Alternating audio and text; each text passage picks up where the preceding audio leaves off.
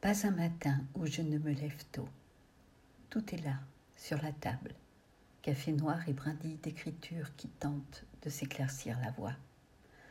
Un murmure encore.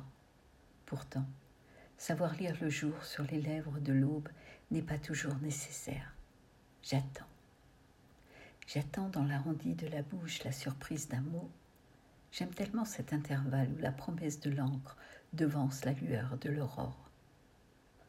Quant au jour, j'aimerais parfois qu'il ait la patience de ne pas arriver trop vite. Doux, comme un grattement de feuilles derrière les contrevents, un battement d'ailes dans le jardin à l'heure du merle, un froissé de jupe sous le seringa. Il secoura encore la paille du lit de son costume noir jusqu'à trousser l'heure claire. Depuis la pointe du crépuscule, la mode de nuit est parfois longue à basculer dans le corps ouvert. Et la plume, encore si peu lisible, avant d'exulter à gorge déployée jusqu'à la racine du champ.